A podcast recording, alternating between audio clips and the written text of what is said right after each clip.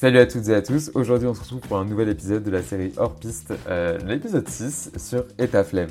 Aujourd'hui j'ai le plaisir d'accueillir Thomas Burbidge qui est euh, le fondateur, on va dire plutôt le créateur du podcast Young Wild and Freelance. J'ai une discussion passionnante sur l'entrepreneuriat, sur le mot entreprendre, sur euh, sa façon dont il s'est lancé aussi, comment il a pris conscience qu'il voulait être freelance finalement.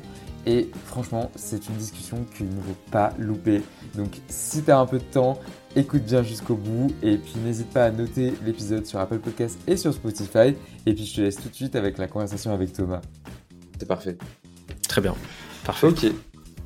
Bon bah salut à toutes et à tous. Aujourd'hui on se retrouve pour un nouvel épisode de la série Hors Piste. Euh, avec Thomas que je vais se laisser que je vais laisser se présenter. Donc bah, déjà Théo. bienvenue Thomas. Salut Euh, Théo, merci. Bienvenue sur euh, sur Etaflemme. Euh, merci d'avoir accepté l'invitation. Euh, moi je t'ai connu donc je vais rentrer directement. Je, t'ai connu. euh, c'est un peu toi qui m'a enfin pas que toi mais tu fais partie des personnes qui m'ont donné envie de me lancer dans le podcast parce que ouais parce que je t'ai découvert pendant le deuxième confinement il me semble.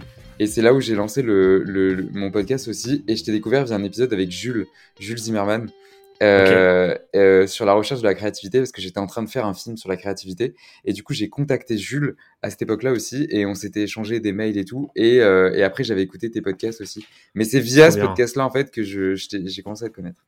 J'ai Voilà. trop adoré cet épisode avec Jules. Il est passionnant. Trop bonne Il- conversation. J'aime tellement Le- cette personne. Je, je sais pas si tu as lu son livre.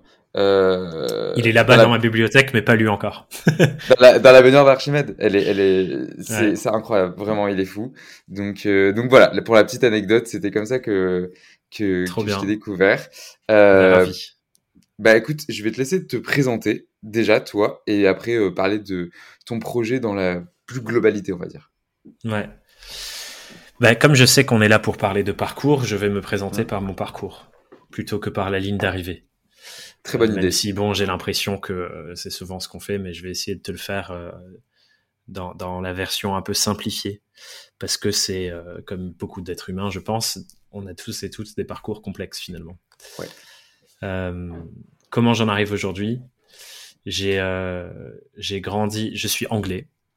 J'ai grandi en Dordogne, de euh, deux parents anglais aussi Ok. euh, qui ont décidé de vivre leur rêve de hippie, déménager au fin fond de nulle part en Dordogne et retaper une vieille euh, ferme Ok. qu'ils avaient trouvée qui était défoncée. Ok. Et, euh, et du coup, euh, c'est marrant d'ailleurs, il y a plein de photos euh, chez, ma, chez, chez ma mère du coup parce que je raconterai après que j'ai perdu mon père depuis, mais quand je rentre chez ma mère, il y a plein de photos de moi gosse tout nu en train d'escalader des grands tas de pierres. euh, où je pourrais euh, tomber et me briser le crâne et de- derrière mes parents qui me regardent tout fiers euh, du petit fou. aventurier que j'étais. Ok. Et c'est où en Dordogne par curiosité parce que je viens de Gironde, donc euh, en vrai je. C'est pas loin du, vide, du château de Hautefort. Peut-être que tu connais le château de Hautefort. Deux noms, mais ouais. J'avoue que bah, c'est grand la Dordogne aussi. C'est par là, en gros, c'est exactement à mi-chemin entre Périgueux et Brive-la-Gaillarde. Ok. Ok, là ça me parle. Ok. Et ben, du coup, j'ai grandi là-bas. Ouais. Et euh, alors, je sais pas si c'est la campagne, si c'est les parents hippies, euh, enfin, sûrement un mélange de tout ça. Mais euh, je me souviens que un des trucs qui était fort pendant mon enfance, surtout mon adolescence, Ouais. c'était une sorte d'envie de, de me barrer de là-bas et la frustration de pas pouvoir aller voir ses potes parce que mes parents voulaient pas que j'ai une mobilette comme tous les autres jeunes de mon âge parce qu'ils trouvaient ça dangereux et je les comprends et je suis ravi qu'ils ne m'aient pas laissé avoir une moto à cet âge-là parce que j'étais vraiment un jeune adolescent un peu con mais comme je pense on l'est tous à ce moment-là à faire Ouais. plein de, de conneries notamment des conneries alcoolisées Ah ouais. et, euh, et du coup, enfin bref, tout ça pour dire que je pense que tous ces ingrédients ont créé une frustration de manque qui m'a fait euh, nourrir une sorte de envie de devenir quelqu'un d'important, qui gagnait beaucoup d'argent. Euh, et, euh, et ouais, voilà, il y avait cette phrase devenir quelqu'un un peu. Ok. Et je me suis Donc, rendu compte. euh, je sais pas si c'est être libre. Je pense que c'est vraiment euh, la, la quête de l'ascenseur social et de l'escalator social, de euh, grimper les échelons, euh, passer de euh, hippie sans sous au fin fond de la Dordogne où chaque achat. euh, je me souviens de plein de fois quand j'étais gosse, je jouais au foot, je jouais encore au foot, Et je me souviens de tous les ans, il y avait cette espèce de grande discussion avec mes parents de je voulais des, une nouvelle paire de crampons. Ouais. Euh, et on se retrouvait à Decathlon ou à Go Sport et je voulais des crampons euh, qui coûtaient cher parce que voilà, euh, groupe social, t'as envie de te la péter Ouais. devant tes potes, ils ont tous la nouvelle paire de Nike ou je ne sais quoi et du coup je voulais, enfin voilà, t'as envie de te conformer au groupe quelque part. Pour en reparler d'ailleurs parce que c'est un truc qui m'intéresse beaucoup aujourd'hui dans le travail que je fais de pédagogie. Mais, euh, mais ça, du coup, c'était très présent. Et je me souviens, c'était toujours une engueulade avec ma mère où mes parents devaient grave en discuter pour savoir est-ce qu'ils cédaient ou est-ce qu'ils ne cédaient pas. Tu vois, je pense que ça, c'est resté euh, en le côté en mode putain, si on n'a pas assez de thunes pour euh, m'acheter les crampons que je veux, c'est que Ouais. on, doit, on doit être un peu dans la merde. Ouais. Et, euh, et du coup, bref, tout ça nourrit cette envie de, quand je dis donc devenir quelqu'un, c'est grimper l'échelon social euh, et ne pas me poser des questions sur l'argent et toutes ces choses. Ce qui me mène quelque part un peu malgré moi quand même, mais dans des études de gestion d'entreprise. Donc j'ai commencé par un DUT GEA sur lequel je suis tombé un peu par hasard parce que c'est un pote à l'école qui allait faire ça et je me suis dit bon, je sais pas trop quoi faire. J'ai fait comme on m'a dit, j'ai fait un bac S parce qu'on m'a dit t'en as la capacité donc fais ça, ça t'ouvrira le plus de portes. J'ai détesté donc je me suis dit bon bah je vais pas faire de la science et je suis allé faire euh, après donc ce DUT GEA. Et pendant ce truc, je suis tombé amoureux du marketing. Ouais. enfin, le- ma discipline préférée, c'était le marketing, et j'ai demandé à ma prof de marketing là-bas, qu'est-ce que je devrais faire après le DUT, parce que euh, moi, j'avais aucune idée, quoi. Je savais pas quoi faire, je venais de finir les deux ans, j'avais eu des super bonnes notes, et je m'en étais très bien sorti, euh, mais je, je, je savais pas par où partir. Et donc, il se trouve que cette prof, donc à l'IUT euh, de Brive-la-Gaillarde, euh, avait euh, fait Dauphine, et m'a dit. Dauphine, ils ont un des meilleurs master marketing en France. Je pense que tu as les moyens, avec les notes que tu as, de rentrer là-bas. Et donc, je choisis de postuler à un seul truc, l'alternance de la licence de gestion à Dauphine. Parce que du coup, en grandissant au fin fond de Dordogne, comme un petit hippie, je savais pas ce que c'était Dauphine, tu vois. Donc, je postule à ce truc et je me dis, je l'ai ou je l'ai pas, on verra, mais j'ai postulé à rien d'autre. Ah ouais, c'est C'est osé. pour te dire, c'est pour te dire. Et du coup, j'y suis allé. Euh, et euh, l'entretien s'est très très mal passé. En tout cas, c'est comme ça que je l'ai vécu parce que je me suis fait défoncer sur c'est où Brive la Gaillarde? Euh, on n'a jamais entendu parler de ton IUT. Euh, tu sais, euh, t'as peut-être un bon niveau là-bas, mais quand tu vas débarquer ici, tes notes elles vont se diviser par deux ou trois. Ah ouais, si tu connais personne, ça va être dur. Enfin, ils m'ont rentré dedans, mais C'est super, ça donne envie. Et je pense que, alors je me souviens plus exactement, mais il me semble que ma réaction à ce moment-là, c'était une réaction un peu de, bah, je leur ai rentré dedans en retour en disant, Ouais, mais, ouais. euh, moi je suis pas là pour euh, me faire des potes et sortir en boîte. En fait, je suis là pour pour euh, pour bosser et pour devenir quelqu'un. J'ai dû sortir ce truc-là encore. Et donc il se trouve que j'ai eu l'alternance. Euh, et j'ai eu la nouvelle. Je suis parti faire un stage de fin d'études de- en GEA en Australie, à Sydney dans une petite agence qui en fait était des freelances qui bossaient ensemble euh, sous, sous couvert d'une agence. Ça, je l'ai Ok. appris plus tard quand je me suis lancé à mon compte. Je me suis dit, mais en fait, c'était des types en freelance, les gens avec qui j'avais fait mon stage. Mais du coup, j'apprends ça en Australie. Euh, et donc, je rentre pour euh, faire mon alternance et j'arrive à Paris. Euh, C'était la deuxième fois que je venais. J'étais venu une seule fois avec mes parents pour faire les fameuses photos de touristes sur la Tour Eiffel. donc, j'arrive. Euh, la- le- mon premier appart, c'était un, un appart euh, chambre chez l'habitant à Barbès et du coup le petit gamin de, de Dordogne qui arrive à Barbès Ah, et qui comprend rien à ce qui se passe. C'est pas pareil du tout. Là, on est dans deux mondes différents, ouais. ouais.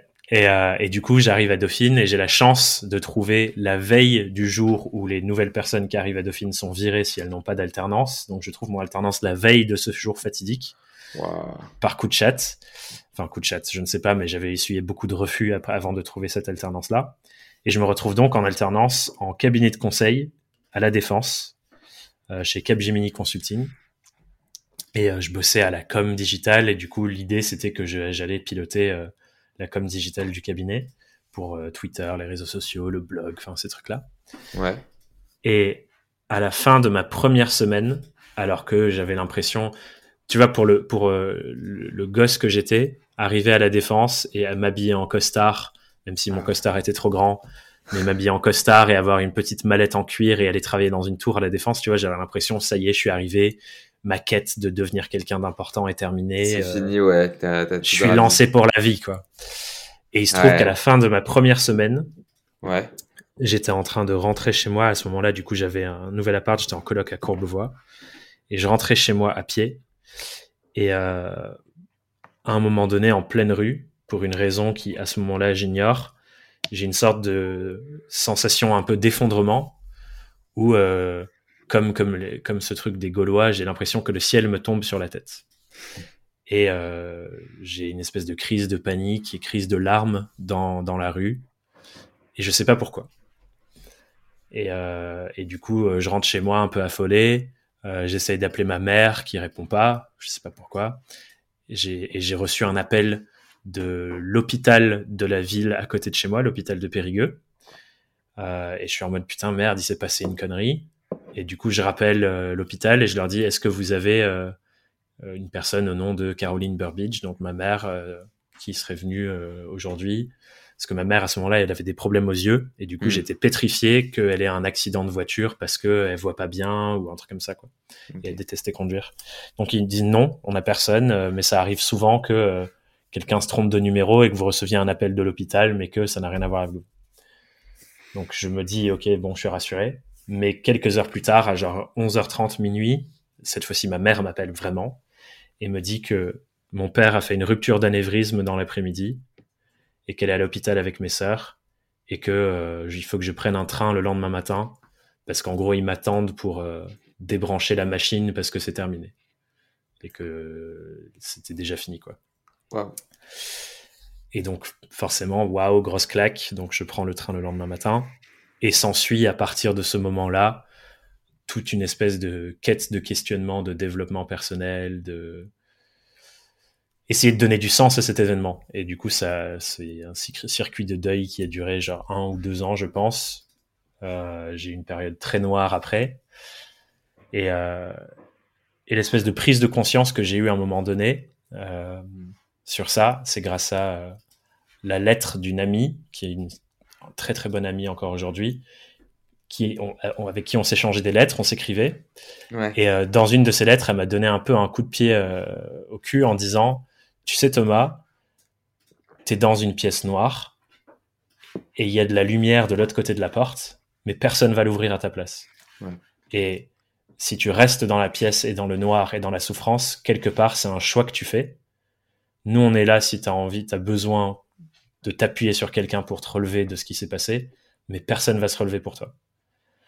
et à partir de ça, ça a été un espèce de déclic de me dire, euh, ok, il y a peut-être un autre angle avec lequel je peux regarder cet événement. Il y a peut-être une autre manière de l'interpréter, parce que jusqu'à ce moment-là, je l'interprétais comme euh, la plus grande injustice de ma vie, euh, quelqu'un qui était aussi aimant et et incroyable que mon père, il n'y a aucune raison pour lequel, laquelle il devrait partir en fait.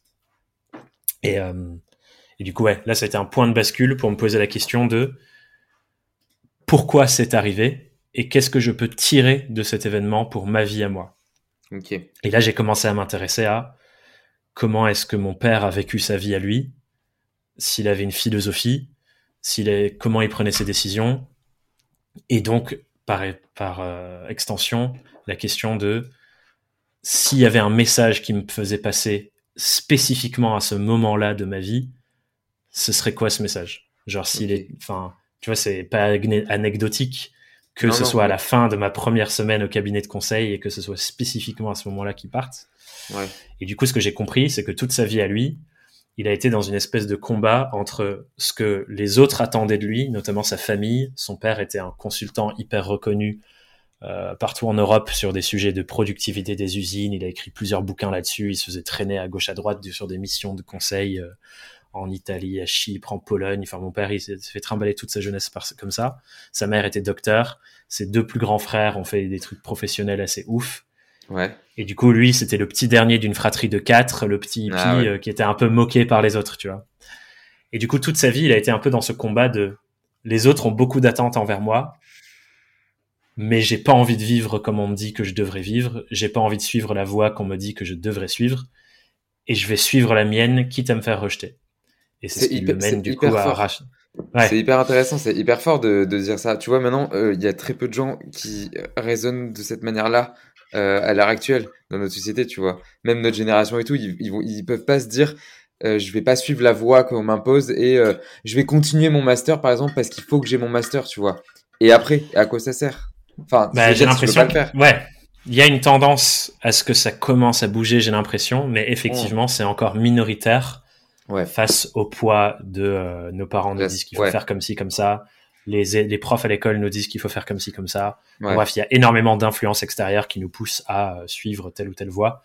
Et quand tu es un, petit jeune de 15, 18, 20 ans, comme les gens qui écoutent euh, euh, ton podcast sur l'entrepreneuriat étudiant, bah, c'est dur en fait de porter ta volonté et dire en fait non, c'est pas pour moi.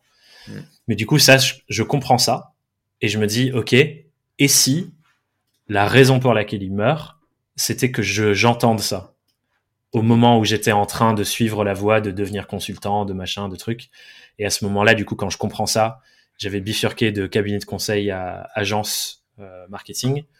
Donc, plus ou moins des métiers similaires sur la stratégie de marque, la stratégie d'entreprise et tout, mais des incarnations complètement différentes entre le consultant en costard et euh, enfin voilà, je suis, là je suis là avec ma casquette à l'envers, mes baskets, euh, c'est un peu comme ça qu'on pouvait être à l'agence à jouer au baby foot.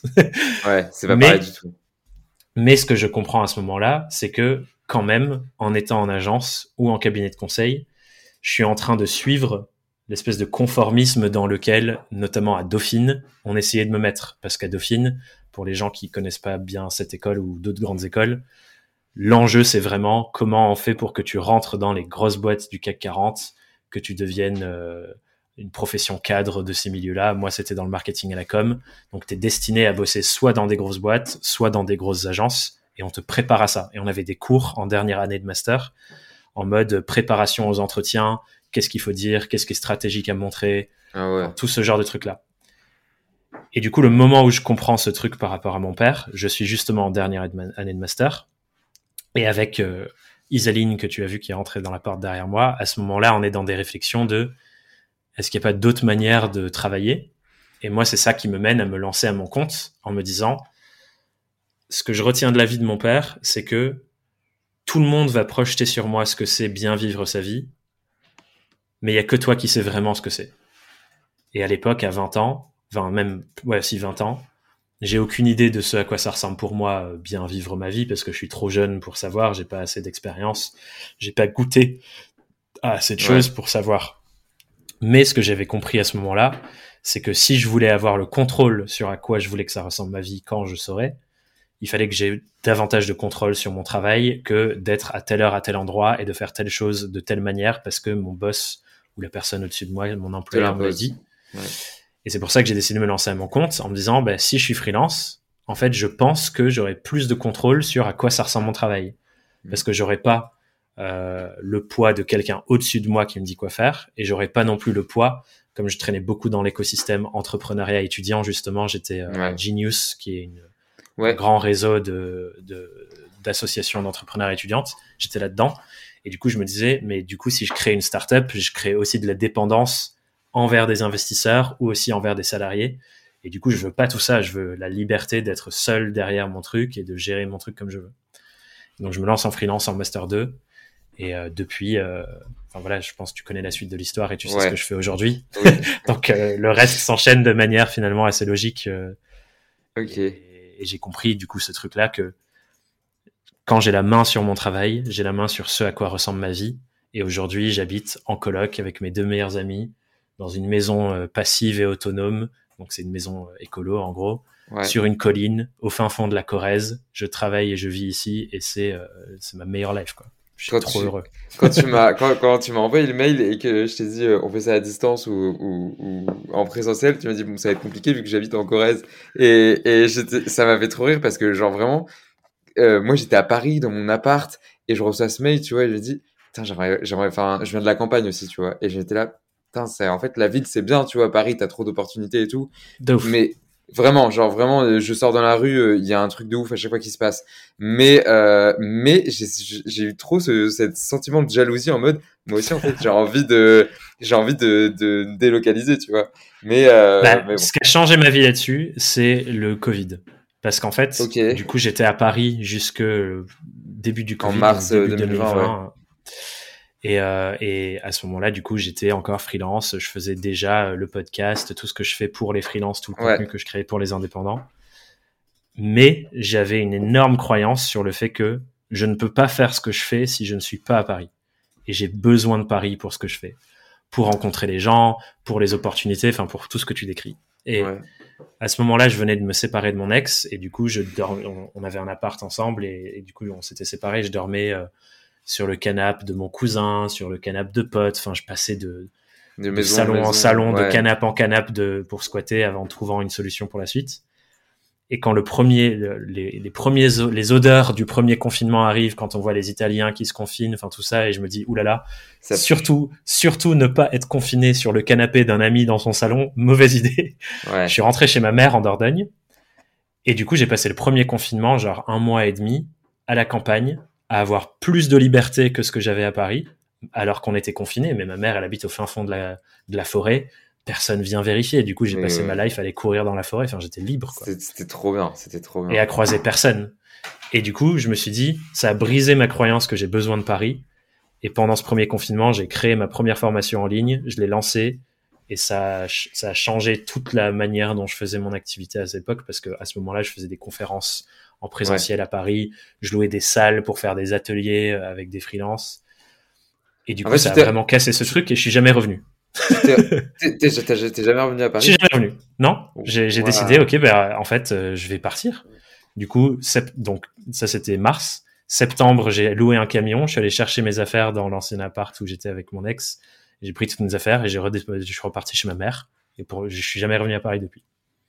Ah ouais Ok, je, ok, je pensais que je m'attendais pas du tout à ce plot twist, mais ok, mais trop bah, bien. Parce que je me suis rendu compte, je n'ai plus besoin. Si, tu en as plus besoin, en vrai, oui, c'est, en vrai, c'est logique. Ok, hyper intéressant. Ok. Et, voilà maintenant euh, la maison sur la, colline en Corrèze. ok, bah trop bien, franchement, euh, un, un goal. Euh, écoute, du coup, tu as un podcast aussi. Je sais pas si, je crois que je l'ai précisé au début. énormément d'épisodes. Donc le podcast s'appelle Young, Wild and Freelance. Je mettrai de toute façon tous les liens en description. Mais est-ce que tu peux le décrire très rapidement, toi, comment tu le vois, ce podcast? Vas-y. En gros, l'idée, je l'ai lancé du coup euh, en 2019. Ouais. Et l'histoire derrière le lancement est assez drôle. À l'époque, j'écris des articles pour Crème de la Crème, que tu connais peut-être, qui est une plateforme euh, pour aider les freelances à trouver des missions. Ouais. J'écrivais des articles invités pour leur blog parce que en gros ils allaient chercher des gens pour écrire des articles sur euh, ce que c'est d'être freelance, comment trouver tes clients, enfin voilà. Et comme je créais beaucoup de contenu sur LinkedIn à cette époque-là, ils m'avaient identifié pour ça. Et là-bas, je rencontre euh, une personne qui bossait là-bas à l'époque, euh, qui s'appelle Alexis Minkela, que tu connais peut-être.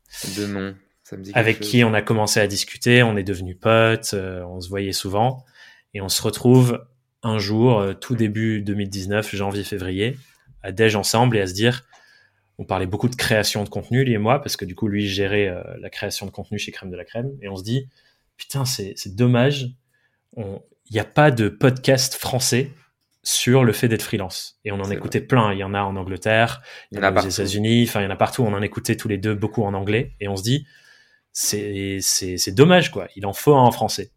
Et lui et moi, on avait tous les deux l'envie d'en faire un. Et on se dit, au même moment, ce même jour, en déjeunant, j'ai envie de lancer un podcast français sur le freelancing. Et genre, on s'est dit, bah, bah, vas-y, au lieu de ce que ce soit juste un projet à la con où on se dit autour d'un burger qu'on va le faire, on se challenge on se tire la, bourre et euh, on se soutient pour le lancer. Donc lui, il lance Tribu 1D en mars 2019 et moi mai 2019 parce que j'ai un peu plus procrastiné que lui, je lance Young Wild and Freelance et on commence tous les deux à faire nos premiers épisodes en même temps euh, et à se bouger là-dessus. Et l'idée à la base, c'était juste documenter ma vie de freelance. Et lui, il se lançait en freelance en, quittant Crème de la Crème à ce moment-là. Et donc pour tous les deux, c'était on va rencontrer d'autres freelances, documenter ce qui se passe pour nous, ce qui se passe pour eux, et partager ce qu'on apprend sur, euh, sur le chemin. Et aujourd'hui, ces deux podcasts sont devenus euh, les deux podcasts les plus écoutés sur euh, le freelancing en francophonie. On commence d'ailleurs à toucher Canada, Suisse, Belgique, enfin voilà, à toucher. Ah ouais, trop bien. Ouais, à toucher bah, l'écosystème francophone. Depuis, tu sais ce qui s'est passé sur l'Asper Podcast. Euh, je pense que tu as suivi la vague aussi. Il y en a énormément qui se sont lancés, mais à l'époque, c'était vraiment les deux premiers. Quoi. Et, 2019, 2019 c'est ce que j'allais dire. en soi, que tu dis, c'est le premier podcast de, de freelancing, mais c'était les premiers podcasts français vraiment qu'on voyait apparaître, tu vois. Il y avait que les radios encore qui, qui redistribuaient leurs émissions, et encore, je suis même pas sûr. Bah, il y avait Nouvelle École, Génération do It Yourself, ce genre de trucs qui commençaient, mais c'était vraiment les tout c'était les balbutiements, quoi, vraiment. Donc, euh, euh, bon, chance, je ne sais pas, bien sentir le truc. Euh, en tout cas, on s'est lancé à ce moment-là. Et aujourd'hui, du coup, Young World and Freelance, c'est un podcast d'interview. L'idée, c'est d'aller rencontrer des indépendants de tous bords. C'est pas que des gens expérimentés, c'est aussi des gens qui sont au tout début. Parce qu'une de mes convictions, c'est que l'intelligence est partout et on peut rassembler intelligence collective, tout ça, et que c'est par la multiplication des rencontres qu'on va se rapprocher ensemble de la vérité. Et du coup, euh, il y a, comme tu disais, aujourd'hui 84 euh, interviews sur Young World and Freelance. Ça continue. On sort entre une et deux saisons de 15 épisodes par an. Et euh, l'idée, c'est que ça rassemble du savoir hyper précieux pour n'importe qui qui veut se lancer en freelance. Tout métier confondu, tout sujet confondu. Et, et, du coup, on a rencontré beaucoup de belles personnes par ce podcast, notamment c'est ça qui est très cool et je pense que tu partages ça sur euh, pourquoi c'est ouf de faire d'avoir sa propre émission. Ça m'a mm. permis de rencontrer et interviewer Seth Godin, qui est mon idole euh, depuis euh, énormément de temps sur le sujet du marketing. Et du coup, on a j'ai une interview de Seth Godin en anglais sur le podcast et ça c'est assez ouf. mais on est d'accord que le podcast ça ouvre des portes que qu'aucun autre média incroyable. Vraiment. Et c'est la base de toute ma boîte. Enfin, tout ce que je fais aujourd'hui a commencé avec le podcast. Je, je disais ça à mon meilleur ami aussi. Euh, moi, le podcast, je serais jamais à Paris, j'aurais jamais ces opportunités-là, j'aurais jamais rencontré des personnes, j'aurais pas ce, le, ce que je fais actuellement. Et tout ça part d'un podcast, en fait. Et tu te dis, c'est ouf. C'est, c'est ouf, en fait. Bon, bien sûr, il y a tout, tout qui gravite autour, tu vois. Mais le postulat de base, le, le, le, ta fondation, en fait, c'est le podcast. Ouais, la brique médiatique qui est, je rencontre des gens, ça m'ouvre des portes par les rencontres. Parce que finalement, c'est pas le podcast, c'est les rencontres non, non, fait qui permettent ça. Et cette rencontre va te faire rencontrer une personne, plus une personne, et tu as tout un écosystème qui se crée en fait. Plus le fait que ensuite, ce qu'on crée là, médiatiquement, attire de l'attention. Et donc, comme on possède de l'attention, on possède quelque chose qui est rare pour beaucoup de gens. Il y a énormément de gens qui se battent pour avoir de l'attention sur leurs produits, leurs boîtes, euh, leurs causes, leurs assauts. Et du coup, quand tu arrives à capter une partie de l'attention des gens, ah bah finalement, ça te donne, ça, ça t'ouvre plein de portes, ça te donne une sorte de, quelque part une forme de pouvoir, quoi, même si je sais que ce mot est jugé souvent, mais c'est un peu ça. ok. Non, non, non, en vrai, c'est hyper intéressant. Du coup, je voulais avoir ton avis sur euh, ta définition. Je demande souvent dans les deux séries, tu vois, qu'est-ce que c'est pour toi entreprendre? Hmm, J'adore. J'aime bien cette question. C'est une bonne question. Euh, je pense que ça va avec, euh, pour moi, un adjectif qui est l'adjectif entreprenant. Donc, c'est pour moi le fait de aller vers des choses. Souvent, dans, beaucoup dans la pédagogie que je partage et que je commence à dire qu'on partage parce que je commence à parler de plus en plus au nom de l'entreprise plutôt qu'à mon nom parce que on se structure, on se développe, je ne suis plus seul et je ne veux plus être seul à porter ce qu'on fait. Donc je dis souvent dans notre pédagogie, ce qu'on partage, c'est de dire que quand on crée une entreprise, ou quand on entreprend, quand on crée un projet, il y a toujours une vocation de transformation derrière une boîte, elle est faite pour apporter une transformation d'un type ou un autre dans le monde. C'est une transformation pour nous en tant que personne. On se lance là-dedans pour des raisons personnelles. On a toujours des aspirations qu'on cherche à remplir quand on se lance. Bien sûr. On se lance pour transformer un problème qu'on a identifié. Donc que ce soit une asso, un projet, une boîte, peu importe, il y a quelque chose de concret qu'on a observé chez des êtres humains et on se dit on peut faire mieux et on va apporter une solution pour faire mieux. Et aussi, la cumul de ces transformations individuelles mène vers des transformations plus globales et plus sociétales. Donc pour moi, entreprendre, c'est et être entreprenant, c'est l'acte et le fait de se montrer, présenter tous les jours devant euh, l'outil de, cette transformation. Donc c'est l'acte de transformer les choses et d'aller vers euh, ouais, un changement d'état. Une transformation, c'est quoi? C'est on part d'un état initial et on veut aller vers un état euh, meilleur il y a des obstacles à, traverser sur la route. Et pour moi, c'est ça entreprendre. Et je pense qu'il y a, il y a beaucoup de boîtes qui on pourrait dire ce sont des startups, on pourrait dire ce sont des entrepreneurs, mais pour moi, ce n'est pas des démarches d'entrepreneuriat ou d'entreprendre ou de démarches entreprenantes, parce que la finalité, c'est plus une transformation euh, pécuniaire, disons, personnelle de je veux m'enrichir, qu'une vraie recherche de transformation sociétale, une vraie recherche de transformation au service des êtres humains en face.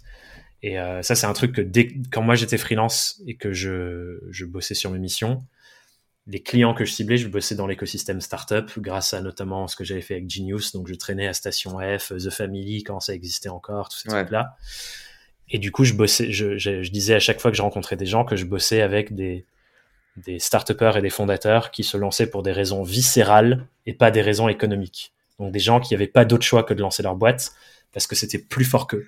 Parce que je travaillais sur des sujets de stratégie de marque, de branding et que les histoires derrière les gens qui ont des raisons viscérales de se lancer sont tellement plus fortes, tellement plus intéressantes et tellement plus nécessaires à mon sens pour le monde dans lequel on habite que les gens qui ont en mode ah, ah là il y a une opportunité de marché, on va créer une boîte et on va euh, s'enrichir en la revendant d'ici 3-4 ans. Donc voilà, je pense euh, ma définition de l'entrepreneuriat, entreprendre, être entreprenant, c'est identifier un problème précis à résoudre dans le monde et entreprendre des actions, souvent par le fait de créer une entreprise, pour résoudre ça. Et en ce moment, ce que je trouve le plus entreprenant, c'est les gens qui font des entreprises comme ça au service des enjeux écologiques et des mmh. enjeux de crise sociale qu'on traverse. Et je pense que n'importe quelle personne qui a une entreprise, une entreprise freelance est une entreprise, donc être à son compte, c'est une entreprise.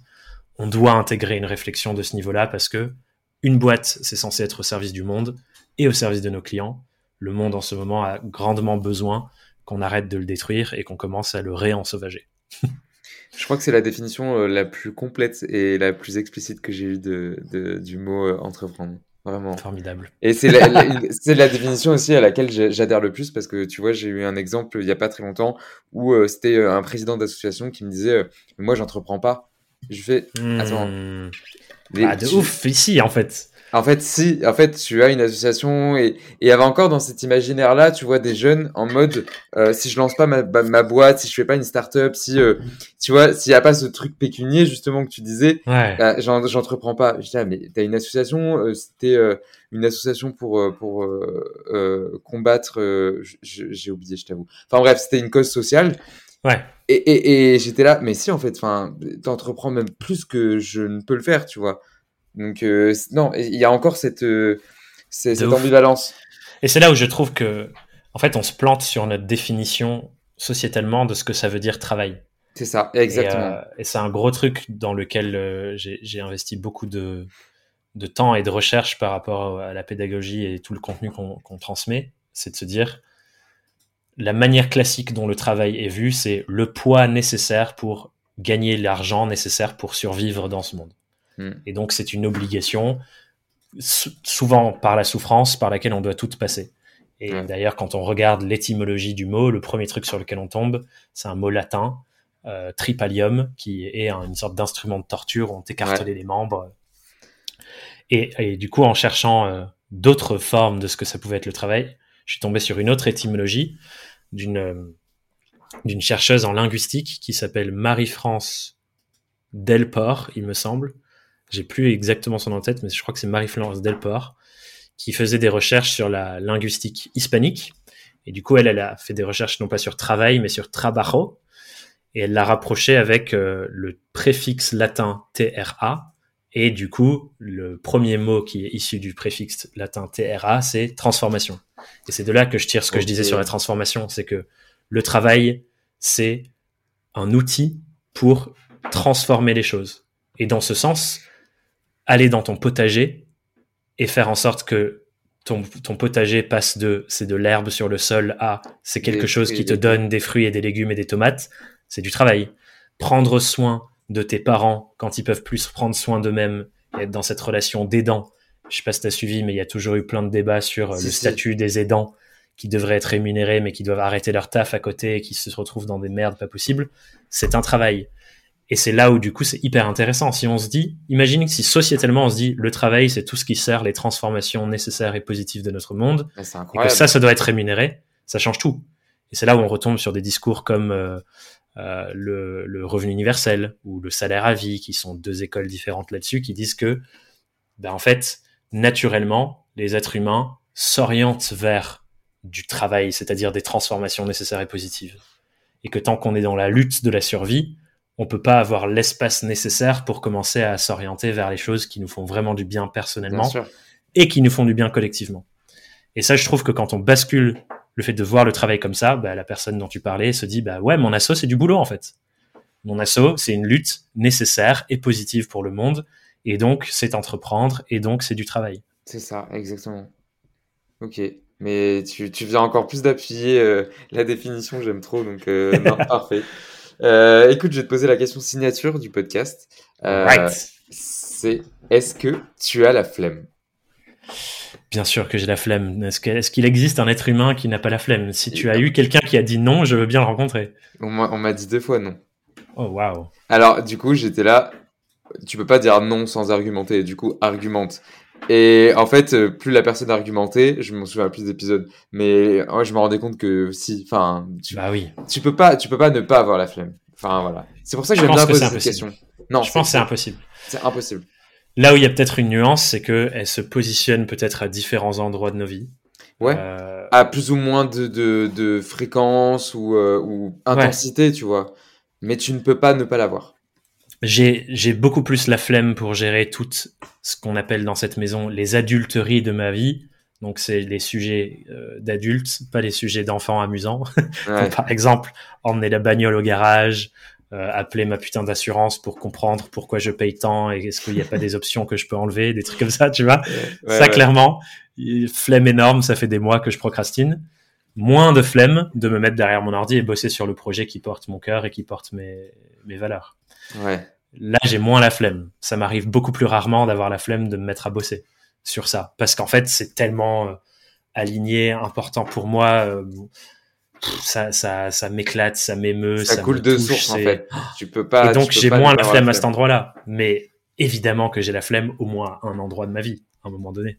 Mais il faut, il faut, c'est obligé aussi.